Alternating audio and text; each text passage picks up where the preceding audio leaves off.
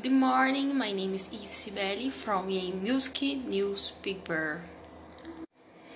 And today I came to talk about a very famous group, South Korean BTS.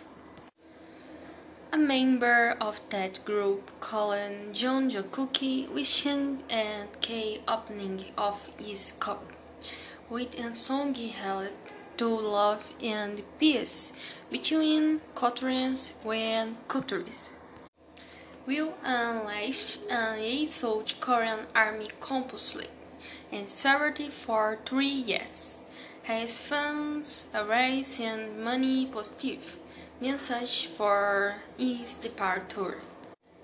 And not only Jung Cookie will go but all BTS participants due to 10 faculty with mandatory due to age. And is all today's news. Thank you for waiting. Have a good day and see you tomorrow. See you soon.